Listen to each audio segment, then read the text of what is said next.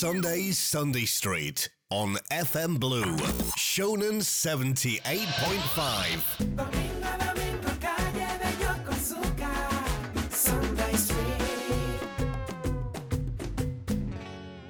はい、えー本日も始まりました。サンデーズのサンデーストリート三浦半島をベースに活動するクリエイティブ集団サンデーズが第1第3日曜日の22時からさまざまなテーマでお話しするトークディスカッション番組です、えー今夜のパーソナリティを務めさせていただくのは Sundays on the Hammock の桑村です。さて今日のテーマなんですが地域メディアを考えるということでゲストに神奈川新聞横須賀支社の山下哲さんに来ていただきました。こんばんは。こんばんは。山下と言います。よろしくお願いします、哲さん。鉄と言います。はい。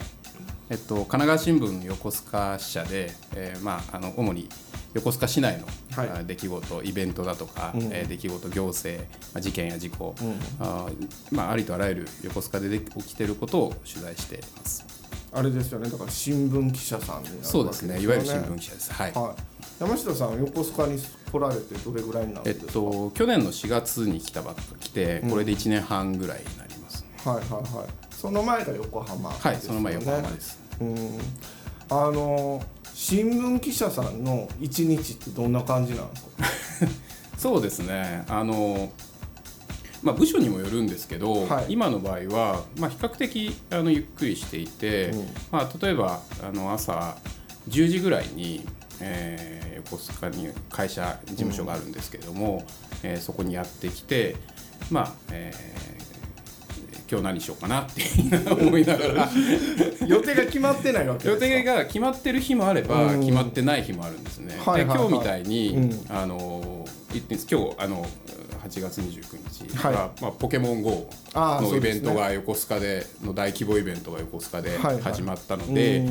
えー9時半からうん。ベルニー公園で、うん。あのオープニングセレモニーがあったんで、はい。まあ、そう決まってるんでそこに行って、でいろんなポケモン GO を遊んでるあので遊んでる人の声聞いたりとかしながら三笠公園に行ったりとかしながら、はいはいはいあの取材するっていう決まってて、うん。で午後から今日、えっと1本記者会見が横須賀市役所であったので、はいえっと、今月末から市議会始まるのでそれに横須賀市が何を提案するのかみたいなの、えーあったのでそれをの記者会見がありました、で記者会見があったのでそこで出てきたやつについてあの記事を書いて、はい。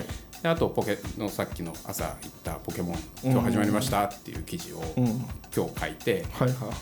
今日3本ぐらい記事おー書いてきました。じゃああれなんですか？基本的には取材して取材してその日にも記事は書くみたいなあ感じなんですか？のそれが基本ですね。基本的にはそういうところあの今日こういうイベントありましたみたいな感じであったら、もはい。うその日に書いちゃいますね。あー。え。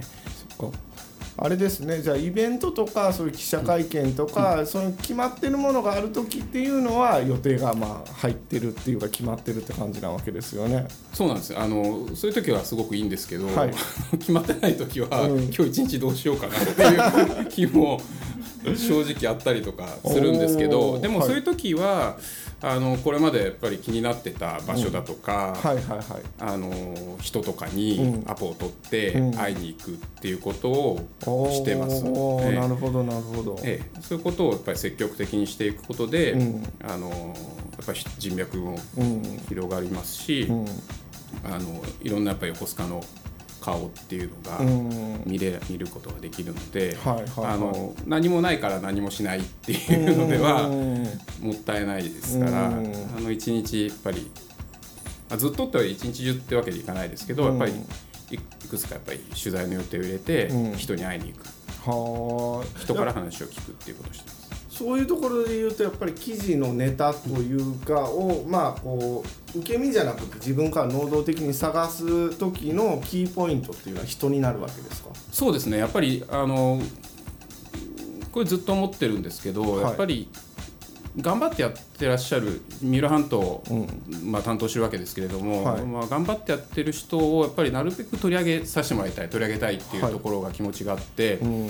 あのでし地域のために頑張ってやってらっしゃる方、うん。その人たちをなるべく取り上げたいっていう思いがあるので、うん。やっぱり自分から積極的にあのまあ Facebook とか Twitter とかもちろん使ってあこういう人がいるんだなとか、あこの人とこの人はつながってるんだなとか思いながら、えーっとこの人面白いことやってるななんて思いながら。そっかでもちょっとそのフェイスブックを活用してその人とのつ人のつながりを見つけたりとかっていうのはまさに SNS が出てきたからですもんね。いや本当そうですね、うん。あの今までだからどうしてたんだろうなって思うぐらいあのなんですけれども本当にあの Facebook ツイッター、まあ、はい SNS でですね、あの横須賀に三浦半島にこんな面白い人がいるんだっていうことが本当にリアルタイムで分かるようになって、じゃあ次この人を取材したいこの人から話聞きたい、でしかもメッセンジャーなりで、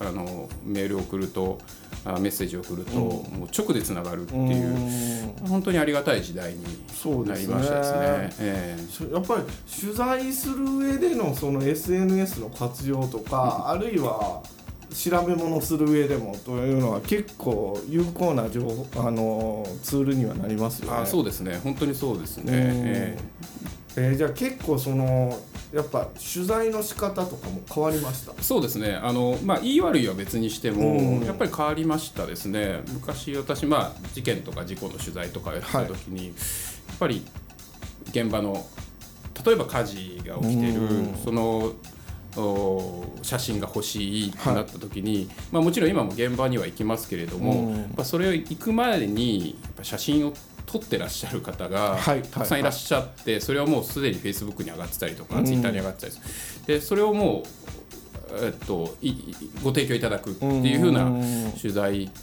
の方法に変わりまして昔はそんなことはなかったですよね。そうですよね、ええ。だって最近テレビのニュース報道でも結構そのスマホで撮った動画がそうですそうです。増えましたもんね。だから一億総記者っていうのはうんまさに本当にその通りで私たちがやっぱり事態を知って、現場に行くよりも目の前で見てらっしゃる方がいらっしゃるので、まあ、そういう方々のお力を借りながら、うん。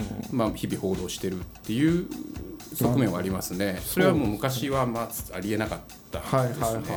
そういったところでのその新聞の立ち位置というか、はい。その位置づけみたいなのも変わってきた部分ってあるんですかね？あのおっしゃる通りで、うん。あのやっぱりあのニュース速報性はやっぱり、えーテレビだとかインターネットに、えー勝つことは新聞はできません。間はい違いなくできない、はいうん。まあ、もちろん新聞社もあの今インターネットに力を入れて、うん。まあ、なるべく速報を、えー各社新聞社のサイトで出すようにっていうのはなってますけれども、えーでもやっぱりあくまでもまあ私たちは紙うん。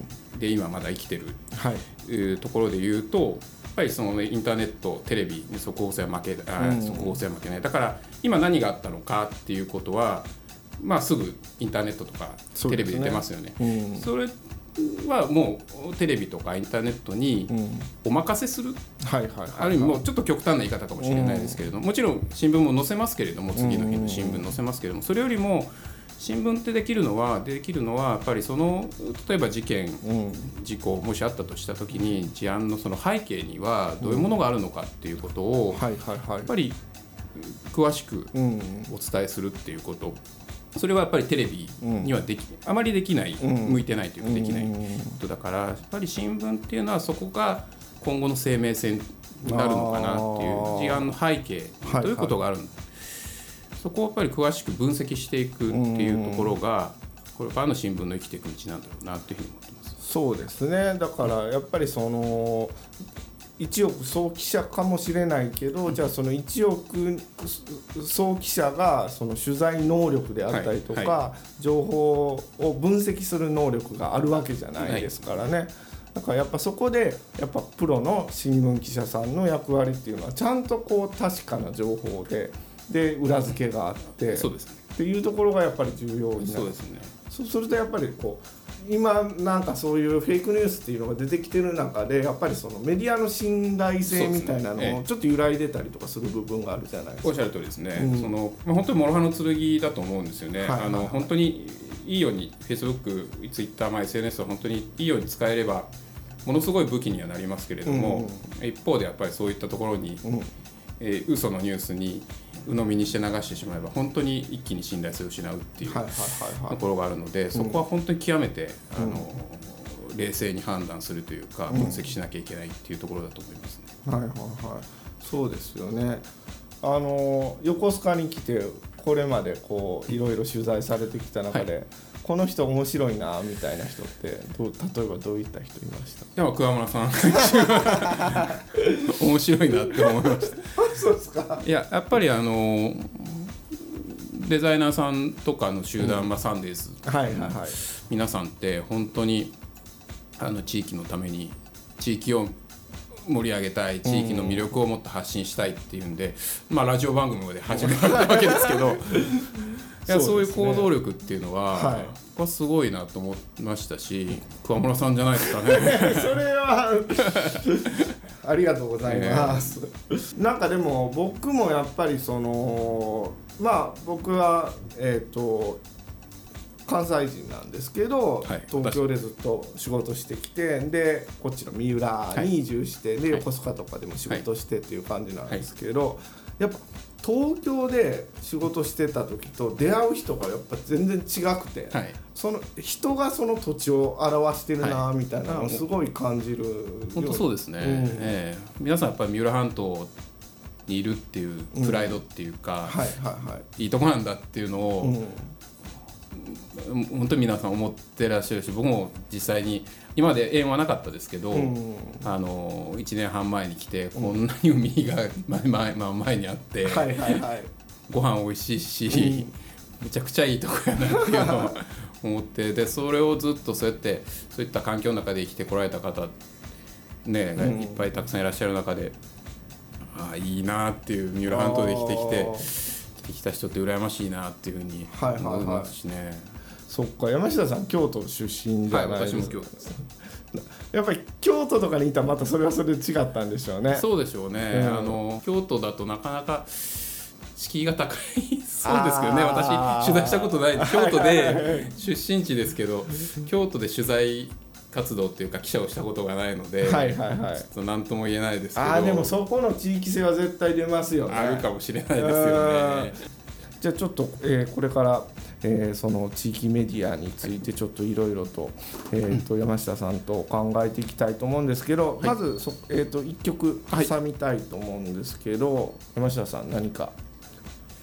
あのすみません。さっき関西人っていうのがいたので、はい。はい。あの屋敷隆人さんのですね、はい。やっぱ好きやねんをですね、はい。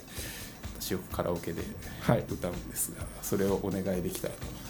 じゃあ、えーえー山下哲さんチョイスの曲で屋敷隆人の「やっぱ好きやねん」聴いてください。どうぞ。Sundays Sunday Street on FM Blue, Shonen 78.5. はい、えー、聴いていただきましたのは屋敷隆人の「やっぱ好きやねん」でした。ブルーショーなんでこの曲が流れるのは ひょっとしたら初めてかもしれまあ、ない初めてでしょうね。はい。あのー結構その神奈川新聞の記者の方っていろんな地域を赴任されて回られてるっていう印象があるんですけど、そうですね。やっぱ地域によってもそのいわゆる地方版のページとか、まあ、あるわけじゃないですか、い。それも地域によって色ってあったりとかするんですか？いやめちゃくちゃあると思いますね。はい。あの例えば横須賀三浦半島だと、うん。やっぱりあのえー米軍うん。がありますから横須賀には米軍がありますからまあ明日の紙面出ますけれども今日も、えー米軍の関係者と自衛隊の人たちの交流のイベントみたいなのがあったりとかしてはい。それはもう本当に横須賀らしいですよね。あの例えば、えー湘南とか行くとやっぱ海のイベントが多かったりとかえーえーまあ、小田原とか行くとうん。農業の話が多かったりとうん。か、やっぱりそれぞれあのこ地域によって個性がありますから、やっぱりそういうのが反映された紙面になってるんじゃないかなと思いますね。その地域によってその新聞とそこの住民との距離の近さ遠さみたいなのとかもあったりするんですか？あのすごくあると思いますね。おーあるんですね。それはありますね。まああのまあこれは希望でもあるんですけども、うん。あの近かったら嬉しいなっていうのもあるんですけど、うんあの横須賀三浦半島はあの、まあ、神奈川新聞比較的読んでいただいている地域であって、うん。あの自分たちもやっぱりなるべく地域に密着なるべくとい。うか、まあ、より地域に密着したあの記事を書きたいなと思ってるんで、はい。あのその密着度っていうのは、うんうん。あの強くなってるんじゃないかなと、やっぱり自分では思ってます。はいはいはい。それはじゃああれですかね。その市民の方もやっぱりその神奈川新聞っていうものに対しての愛着があったりとか、ええあのそれはあの今まで赴任してきたところに比べると、うんうん。あの非常に持っていただいてるのがすごくあの日々感じていへてえあのすごく嬉しいではいすね。はいはい。えはい全国紙とそういうその、まあ、神奈川新聞って地方紙といっても結構大きいじゃないですか、はまあ日本でもね第二に大きな都市あの 都市というか、はい。なまあ、あるわけなんで。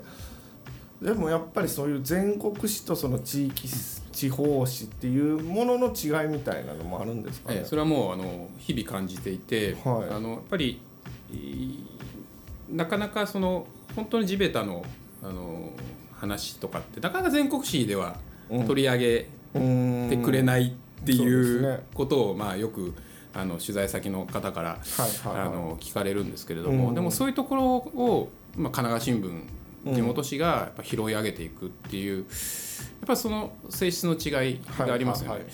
とはいえその今金野さんもおっしゃったように神奈川県は、まあ、900万人うん。いてですね、あの非常に人口も多いから、やっぱり全国のニュースも同時に載せなきゃいけない、うん。その辺が非常にバランスが難しいですね。はあはあはあ自分なんかこう商売をお仕事したりとか、まあそのお仕事の関連でイベントをしたりとかっていうところで、まあそういうメディアの方たちに紹介してもらいたいなとかって思いもあったりとかして、はい。は情報を発信したりとかもしてるんですけど、情報発信ってメディアの情報発信じゃなくて、はい。メディアへの情報発信のコツみたいなのってあったりします、あのまああのリリースの書き方みたいなところだと思うんですけども、はいうん。まあ、あのお知り合いの記者さんが記者がいれば、うん。まあ、そこに直接っていうふうに、うん。あの行けばいいと思いますけれども、まあ、なかなかそういう方もいらっしゃらないと思うんで、まあ、普通はそうですよね。でね、普通は、まあ、例えばプレスリリースみたいなのを書いて、うん。えーもらうっていうで、えーもらうことになると思うんですけど、うん。書き方みたいなところで、うん。あのいつも思ってるのはあのやっぱりまず結構多いんですけど、はい。日付例えばそのイベントだったりして、はいはいはいはい。日付とはい。時間とはい。場所と連絡先ははい。絶対書いてほしいんです。よそりゃそうですよね。で意外と、うん。あの書いてないパターンがあってはいはいはい。ええ、そこはぜひあの少なくとも書いていただきたいんですけど、はい。それに加えてやっぱりこのイベントをすることでこういうふうにしていきたいやっうん。ぱりそのあ思いみたいなところを、うん。桑間さんのやってらっしゃる本当サンデーえーストリート、はい。あイベントですけどあの本当にぎっしり書いていただいてですね、はい。もう有り余るほどのですね、はい。あの熱意とですね、はい。あの情熱をですね、はい。やっぱりしっかりうん紙面あのリリースから伝わってきたんですよね。なるほど。ええ、やっぱりそういうまあ長ければいってもんじゃもちろんないですけれども、うんそうですね。短くてもちろん短ければまあそれに越したことはないですけど、うん。そういうこのイベントでこういうことを伝えたいこういうことをやりたいんです、はい。っていうことをあの明確に書いていただくっていうことがやっぱり見た見る私たちにとってもこう心打たれるか打たれないかっていうところのこあう分岐点というーかそれはめちゃくちゃ嬉しいですね。えかなと思ってます。はいはいはい。えまあでもそうですよね、まあ、記者の、まあ、もう鉄則として 5W1H ははい。はい。もう一番情報としては大事なところだはいから、やっぱそこは外さないニュースリリプレスリリースを作るっていうところですよね。えまあ写真つけていただいたりとか、はいはいはい。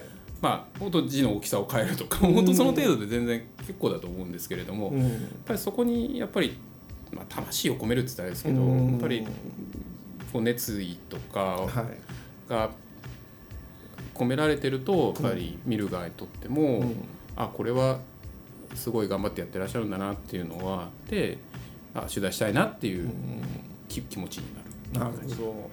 プレスリリースの送り方ってあの今だと、まあ、仮に三浦半島横須賀の方だとあの横須賀市役所に、はい。あの記者クラブっていうのがあります、あの全国紙主要全国紙と、うん。まあ、神奈川新聞とあと TVK さん、はいはい。えー入っているえー記者クラブがありまして、うん。そこにレター各社のレターボックスっていうのがあります、まああの簡単に言うと箱なんですけれども、はいはい。あのそこにあの投函していただければ、はい。あの各社目にはすると思います。あの多分広報課に一声かけなきゃいけないのかもしれないですけれども、ね。はいはい。かけた上でっていうことになると思いますけど、うん。あの全然それはご自由にできると思うので、あのぜひあのやっていただければなっていうふうに思いますね。ね、はい。これはあのすごい貴重な情報だと思います。よ僕も全然それ知らなくてでやっぱりこうどこにそのはい。プレスリリースを作ったとしてもどこに投げればいいのかって分かんなわからないいじゃないですか。だけどまあその市役所に設置されたはい。そこの箱のところに入れたら、まあ、とりあえずそのしこう、まあメディアの方たちそうですね。のメディアを見てもらえるっていうのは多分知らない人結構いると思いますね。そうですうん。そんなに、まあ、あの難しいこことではないいうか、はいはいはい。比較もうあのそういう窓口がありますから、うん。ぜひしていただきたいです。そうですよね。もしその文字にするなら、なぜそういったことをしようと思ったのかとか。そう、うん。ご自身のあとバックグラウンドとか、うん。いいろいろなご体験もあると思いますんで、そういうところをこういうふうになことを体験したからこういうふうに思ったのでこういうことやりますっていうふうなことを伝えていただくとすごく分かりやすいんじゃないかなっていうふうに思います。そうですよね。多分その人の思いとかきっかけというところに実はその地域だったりとかのなんか関わり方が多分ああるはずでひょっとしたらそれが不満であるかもしれないですし不満であるとしたらそれは地域の問題なのかもしれないですしその通りですね。そういったところが見えるとこそうう新聞としても社会的な意義っていうのも出てくるわけですもんね。そうですね。何か一個ストーリーがあれば、そうそうそうですよね。すごく私たちも、はいはいはい。記事にしやすいなっていうのはうんいつも思ってます。その記者として例えば SNS が出てきて、その取材の方法も変わったっていうお話もあった、ありましたけどやっぱりインターネット SNS が出てきたことによってメディアとしてもまあさっきその、えー、と情報力とかはい。分析、はい。その信頼性とかっていうお話はありましたけど、はい。そういった地方紙としてなんかそこら辺で変わってきた部分ってありますか？あのですね、あの今まで紙だけだと、はい。やっぱ神奈川県内、まあ、一部東京もありますけども、うん。まあ、あのほぼ神奈川県内でしか読まれてなかったっうん。ていうことです。まあ、これはまあ全国の地方紙一緒ですけれども、そうですね、ええ。はい。あのそれが、まあ、基本的に神奈川新聞記事に載ったやつは全部ネットにはい。載せます、まあ、カナロコかなりこうですね、はい。えーの載りますけれども、うん。そうなるとやっぱり、まあ、全世界で見れる見られるわけですね。そうえーそうなると意外と反響が神奈川県以外のは方から本当に全然違う北海道なり沖縄、うん。いろんなところからあのツイッターなりフェイスブックでうん。反響があって、うん。そこはやっぱりネット時代ならではですよね。そうですね。びっくりしますね。北海道から反響があるって見てくれてるんだってすごい嬉しいですよね、はいはいはいはい。今まで神奈川県内でしか反響がなかったものがうんそうですね。それはだからやっぱりコミュニティ FM とかも、その放送をネットで流すことによって、いろんな地域で聞かれるようになったりとかしててある意味そのなんだグローカルみたいなそうですグ言葉もありますけどやっぱそのローカルな情報とかっていうのがその遠くの地域の人にとってはすごい価値があったり意味があったりとかっていうのが出てくるっていうのは面白い面ですよね。白いですよね。そうだから結構そういう意味ではここで新しいことをしとか面白いことをすることによって、えあの地方紙と地域のメディアに取り上げてもらうことによって別のところにつながるチャンスが生まれるっていうことも。えまさにその通りなんで、うん。あの私たちも積極的にやっぱり地元のネタをもちろん地元紙なんで掘り起こしていきたいし、はい。こういうことありますよっていうことをぜひ情報提供いただきたいっていうことなんですよね、はいはいまさに今桑間さんおっしゃる通りで、うんあのここでやってることが全世界にうん。伝えられるっていうはい。ことなんですよね。そうですよね、うん。だからむしろその中心中央都市東京とかで何かそのやって、はい、あのと何かこうそれが事業としてか、はい。拡大していってっていうのもひょっとしたらこういう地域で何か新しいことをやることによってそうですね競合も少なかったりとかするからな目立ちやすいじゃないですええか。でそういった部分でこうなんか広げていくっていうことが今の時代だったらできできますね。ええ。感じはしますよね。でそれの、まあ、お手伝いって言ったらですけど、うん。神奈川新聞が地元紙がそういうところも拾い上げて生かしてもらえたらなっていうふうにうん。思ってます。とは言いつつ新聞ってやっぱりこう年齢層高めなイメージが、そうなんですよ、はい。ええ。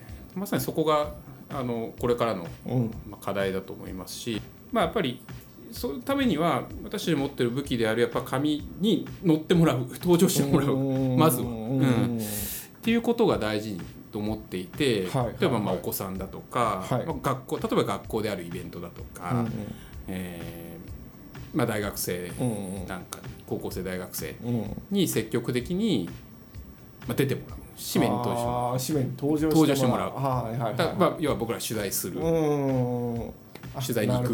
いてほど出てもらう、はい。そうすることでまあ親しみを持ってもらうっていうふうなことを心がけてやってます。ああなるほど。でもそれがそのジェネレーションをつなげる役割にはなりますよね。なるかなと思ってます。うん、だって人口比率で言ったらそういうその年取ってる人の方が多いわけだから、はいねマーケットで考えるとそっちの方がそうです。ね大きいマーケットだったりとかするわけだから、ええそこに伝える手段として新聞ってめちゃくちゃ大きいわけですもんね。はい、なんかむしろネットとかだとそうです。その島社会みたいなところはいはで伝えたとしてもこう届く範囲っていうのが限られてたりとかするからそういう意味ではその新聞のその電波力そうです。広く伝える力っていうのは全然今でも侮れないっていうか、もちろんそう大きいとは思うんですよね。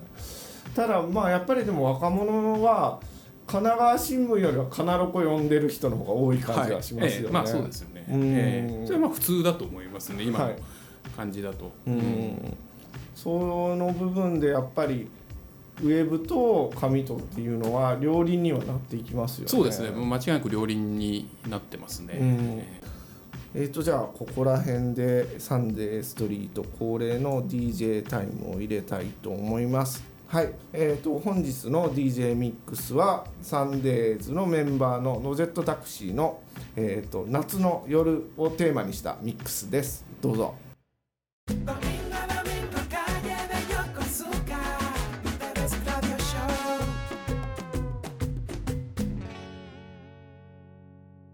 はい、とノゼットタクシーの DJ ミックスを聞いていただきました。今後じゃあその地域メディアってどんな風になっていくんですかね？あのあ僕はもっとドローカルでいいドローから、カル？うん、と思ってます本当に地域で、うん活動されてる方をもっともっとうんうん、取り上げたいなっていう取り上げた方がいいんじゃないかなと思ってます個人的には。はいはいはい。まあ、そうすることでさっきおっしゃったあのネットの融合で、まあ、世界にも広められるし、まあ、もっとドローカルもっともっともっと地域に入り込んでいく、うん密着していくっていう取材スタイルうんを取った方が地域新聞地方新聞としては、まあ、生き残っていけるんじゃないかなっていうふうにはうん。思ってます。あの全国紙と同じことしてったら、うん。多分生き残っていけないし。はいはいはもっとやっぱり色っていう意味ではそういうその保守リベラルとかそういう色も大事ですけど、うん。やっぱその取材紙面の中身取材の仕方、い。うん。もっとローカルを突き詰めていく。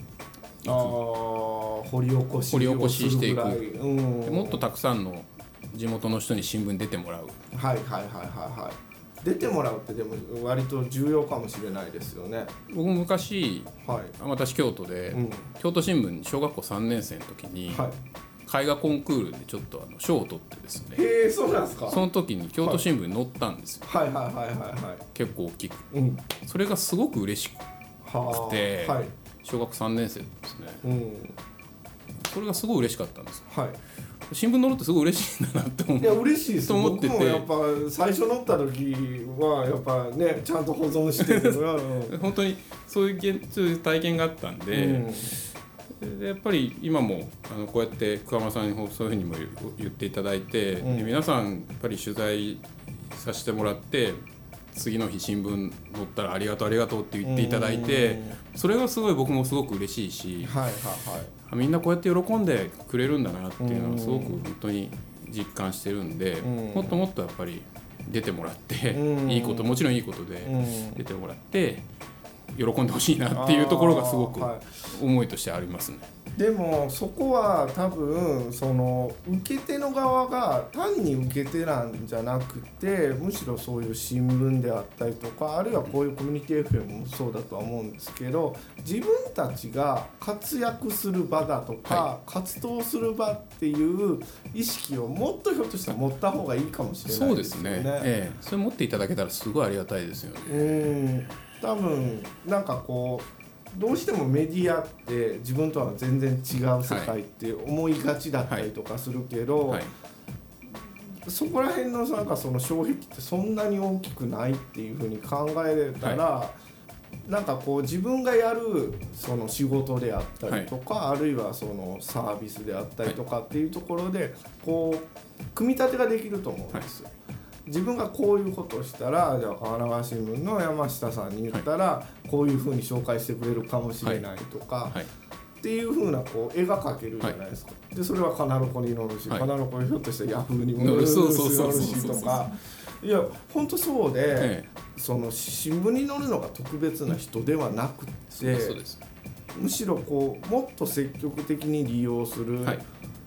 自分たちの情報ツールなんだぐらいの意識を持つっていうのは大事ですよね。いやもうぜひそうしていただきたいですね。あの、うんもっと使っていただきたいですね。うんまあぶっちゃけねお金かかんないですから。まあそうですよね。えでやっぱりそのある公共性があるっていうことは、は情報の信頼度ってやっぱり全然違うじゃないですか、ブログで発信するフェイスブックで発信するってフェイスブックで発信したってやっぱそこは知り合いの。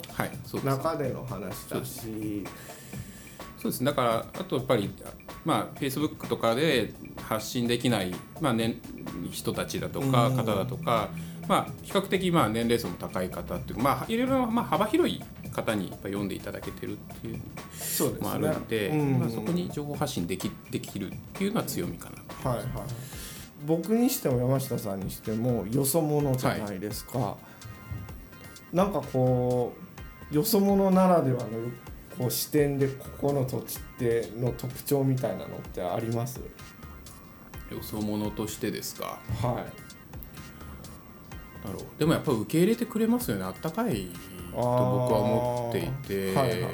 許容度があるんですかね。あると思ってます、うん。うん、だからその横須賀でそういうポケモンのがあったりとか結構そのアニメ好きな人たちも聖地巡礼で来そうたりとか。ですよね。ハイフリとかねやってそうますよね。そうそう許容度がひなんかまあそれは土地柄なのかもしれないですけどね、その裏側に例えばそのペリーが来てっていうとそうそうそうころからの歴史から考えたら、だから来るものに対してそう。はなんかこう基本受け入れるっていううんものがなんかできてるのかな。まあ、去るもの、まあ、来るもの拒まず去るもの追わずっていうなんかそんな感じですよね。はいはいはい、外から来た人とここの地元の人で何かこう、そううまく面白いことを作り出すとかやるなんていうことができていくとん他になかった新しさみたいなのが生まれるかもしれないですよね。えそういう意味ではやっぱりこうもっと外の人に来てもらうってことは本当大事なのかともしれない思いますね。本当に来やすいですしね。うん。あのまあ東京から本当に電車一一本でうん。来れる来られるし、はい。本当にでみんなあの京京急電車の京急線乗ってたら、うん。みんなマグロ切符持って。そうそうそうそうそうそう葉山女子旅切符とかうん。マグロ切符持ってるじゃないですか。はいはいはいはいはい。あれすごいですよね。すごいですよ本当に。だって三浦の寿司屋とかも、うん。あれで並んでますからね。並んでますよ。うん。だからねみんなやっぱ来やすいし、はい。まあ、だからもしかしたら来やすいから済まないっていうか出ていっちゃうのかもしれないですけれども、うんまあでも本当いっぱいいろんな人来てほしいですよね。そうそうするとやっぱりそのここの魅力っていうのがやっまあ、さっき山下さんが言われたみたいにそのドローカルなところにどんどんどんどん焦点を当てていくことかなと思うんですよね。でむしろなんかその洗練させたりスタイリッシュにさせるんじゃなくてそうですね。のドローカルな部分っていうのを、えもっと個性を際立たせていかなくちゃいけないのかな。そうですね、うんうん。その方がなんか目立つような感じがして いいんじゃないかなと思いますよね。でむしろそれが新しい融合を生み出すのかなっていう気がするんですけどその新聞がまあ新聞じゃなくてもはい。そういう地域のメディアがはい、もっとドローカルになる、なんかこう僕なんかデザインとかもやってるんでやっぱりこうじゃあウェブメディア作ろうかとかってなった時にやっぱり今のトレンドだったりとか、はい。今のセンスってすごい意識しちゃうじゃないですか。はい。はい。だけどそれっておなんか他と同じになっちゃう、はい。地域色地域のことやってるのに地域色出てないやんみたいなことにもなりかねないはいはいなっていうふうに思ってて、なんかそういう地域らしさみたいなのを出すのって、はい。結構その僕だけじゃ無理だなと思ったんですね、だけどサンデーズとかをやってると、えー地元横須賀の地元でここであの暮らして生きてきた人間がいるんでここの文化を知ってるじゃないですか、そうするとそのデザインにも横須賀らしさみたいなのが出せるわけですよ。わかります。はい。だからそういうのは僕にはできないことだったりとかはするんですよね。だから多分その地域メディアもそのドローカルな人を取り上げるはい。っていうところでそういったこう、ひえー、と取材対象とかコンテンツがドローカルになっていくっていうのもすごく大事だしそれが核になると思うんですけど、なんかその見た目とかその雰囲気とか佇まいもドローカルである方がいいのかな。そうですね。逆にかっこいいんじゃないかなっていううなんか、ん。うん、そこをやっぱり際立たせてうん。いくことこそがやっぱり生き生き延びる道というか、うん。うんと思ってますし、うん。まあそれは会社がどう思ってるか知らないですけど、うん。私個人としてはやっぱりそういう風になっていきたいし、はい。で今あの岡野さんおっしゃったその一人じゃできないけどそのグループでやる。でそのグループの中に横須賀の人がいるウィルハントの人がいる。ことで、えっと、地域色が出せるってやっぱりそうなんですね。あの新聞も地方新聞神奈川新聞も多分外からの人だけじゃダメだし、はい中の人だけじゃダメだし、うん。その両者がやっぱ融合することで、うん。これって実はすごいんだよねとかあ知らなかったとかなんかいろんなあの意見が言い合いながら、あの新しいあのものが出来上がっていく商品が出来上がっていくうん。締めが出来上がっていくんだと思うんですよね。そうですね。だからやっぱ新聞とかはそこら辺公共性もあるもんだからそのメディアの地域色みたいなものっていうのもその登場する人だったりあるいはその市民の人だったりとかっていうのが一緒に作っていっても面白いですよね。そうですね。むしろそれが多分味になったりとかなんかこうここの新聞じゃないとここのあるいは紙面じゃないと出ない雰囲気みたいな。本当そうですよね。ねなんかそういうふうに言われるのがすごい目標っていうか、はいはいはいはいはい。これ神奈川新聞の横須賀版じゃないとうん、出せない。出せないよねうん。みたいな、ああいいっすね、ええ。そう言わ言えるのがすごい目標ですねああ、ええ。で神奈川新聞の中で全部そのああ横須賀らしい横浜らしい川崎らしいとか相模原とかもね湘南とかね、うんそう。なんか全部こうページ目のか色が違うとか匂いが違うみたいな違うとか、そう本当にそうなればね、うん、うん、地元紙として本当それほど嬉しいことはないでしょうね、それ多分最強のね地方紙ですよね。うん、で結果そのバラエティーがめちゃくちゃ豊かであったら多分ねその全国紙にはなんか出せない出せない。ものコンテンツとしても絶対面白いですもんね。神奈川県って多分そういうところですよね山もあれば海もあればっていううん地方によ地域によってはい全然色が違うっていうね、うんでもそこの色がやっぱ紙面から感じ取れるようになれば、はいはいでは感じられるよねっていうふうに言ってもらえるっていう、そうなるとすごくいいですよね。い。ですね。地域の人たちと作るメディアとしてはい神奈川新聞がなんかもっともっとなんかこうコラボレーションしていくと面そうです白いかもしれないですね。そう思います。はい。はい、えーちょっと告知をさせてください。9月16日に、えー、と横須賀中央のリドレの横で、えー、と植栽マーケットっていうのを毎月開催してるんですが9月16日は、えーこの植栽マーケットと同時開催で横須賀パン祭りっていうのを開催します。えー横須賀の、えー、とパン屋さんが横須賀三浦のパン屋さんが5店舗ほど集まって、あの出店をされるんですけど、まあ、これまで作ってなかった三浦半島の食材を使ったオリジナルパンであったりとかあとはあの出店者も、えー、と三浦横須賀三浦半島の飲食店とかが出られてパンに合うだろう。フードを出してくれたりとかもするのであのパンと地域食材のコラボレーションができるイベントになってると思うんでぜひ来てください。よろしくお願いします。えー9月16日の10時からオープンです。よろしくお願いします。えーサンデーズのサンデーストリートでは皆様からのお便りをお待ちしてます。取り上げてほしいテーマや番組でかけてほしい曲質問イベント情報などいつでも受け付けておりますので皆さん送ってください、えー応募方法はブルー湘南のウェブサイトからもしくは info at sunday-street.com のメールで受け付けてます。もしくは Facebook、Twitter、Instagram など SNS でも受け付けてますのでその際は「ハッシュタグカタカナでサンデーストリート」をつけて投稿してください。お待ちしてます。